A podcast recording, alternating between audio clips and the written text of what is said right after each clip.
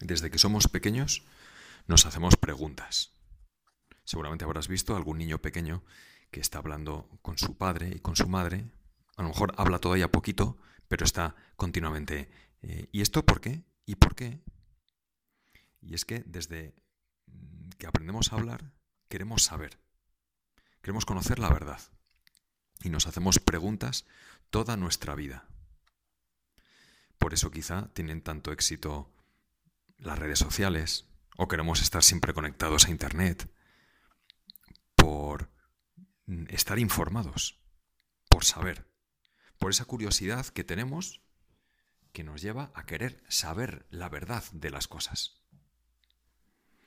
Bueno, pues el problema es que nos interesamos por muchas cosas, pero hay preguntas que son las más importantes de la vida y que a veces las dejamos de lado. No sé si has pensado cuál es la pregunta más importante que tenemos que respondernos. La principal pregunta. No sé, a lo mejor eh, tú tienes eh, alguna, no sé, pues el sentido de la vida, ¿no? El, o para qué, eh, qué, huella dejaré en mi vida, o qué, cada uno puede tener una pregunta. Yo creo que hay una que nos hacemos todos, yo diría que es la principal, y que de alguna forma estamos siempre intentando responderla. Había uno que decía, las preguntas más importantes de la vida, bueno, es alguien famoso, lo habréis escuchado alguna vez, decía es, ¿de dónde venimos? ¿A dónde vamos? ¿Hay descuento para grupo? Mira, la pregunta para mí, yo creo, más importante es, ¿quién soy yo? ¿Quién es cada uno? O sea, mm, ¿quién soy yo?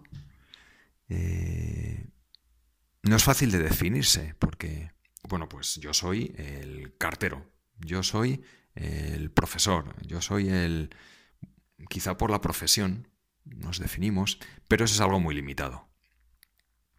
También nos define quizá algo más, pues yo soy hijo de mi, de mi padre y de mi madre.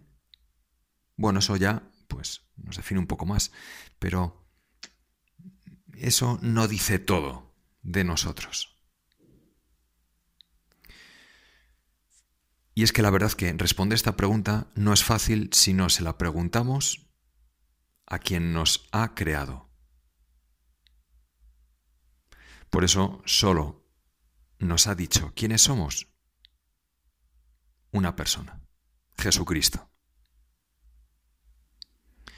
Además, yo creo que una de las cosas principales de Jesucristo es que Él nos ha dicho quiénes somos. ¿Y quiénes somos? Pues hijos de Dios. Claro, ¿qué somos o quiénes somos solo nos lo puede decir el que nos ha creado, porque no nos hemos dado la vida a nosotros mismos, no hemos elegido nacer. Entonces solo nos puede decir quiénes somos el que nos ha creado, Dios. Pero es que además Jesús nos dice, mira, no sois pues fruto del azar, sois un cúmulo de células un poco complicadas y ya está. No sois una criatura cualquiera, no, sois hijos de Dios. Los hijos de Dios.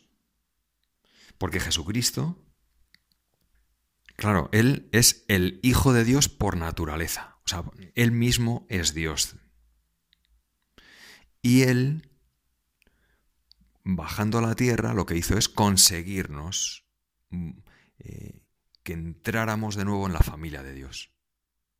Como éramos al principio y nos alejamos por el pecado original, Jesucristo nos vuelve a meter en la familia de Dios y nos cuenta esa historia preciosa del hijo pródigo, del mal hijo, que ha recibido mucho de su padre, pero lo malgasta.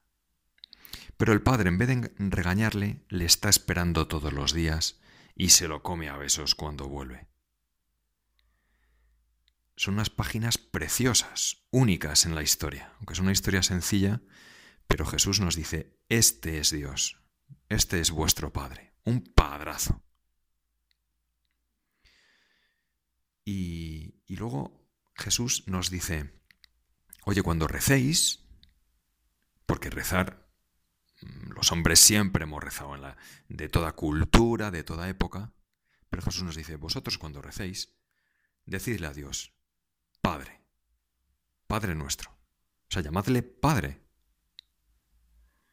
Claro, es algo eh, espectacular porque Dios siempre ha sido ese ser supremo al que hay que reverenciar. Y Jesús nos dice, no, vosotros cuando recéis, Padre, Padre mío. Es impresionante. Jesús cambia todo, nos dice el título que tenemos tan grande, hijos de Dios. Y con eso, nuestra vida cambia. Eh, sabemos que siempre cuando hacemos las cosas mal, Dios siempre nos está esperando para perdonarnos. Y que tenemos que llamarle muchas veces padre, tratarle como un hijo trata a su padre, o como un niño pequeñito trata a su padre o a su madre. Así tratar a Dios. Y entonces toda nuestra vida es la vida de un hijo de Dios. Y el partido de fútbol que juega un hijo de Dios. Y el estudio de un hijo de Dios. Y la cerveza que se toma un hijo de Dios. Toda nuestra vida se hace maravillosa a los ojos de esta verdad que Jesús nos ha traído, que somos hijos de Dios.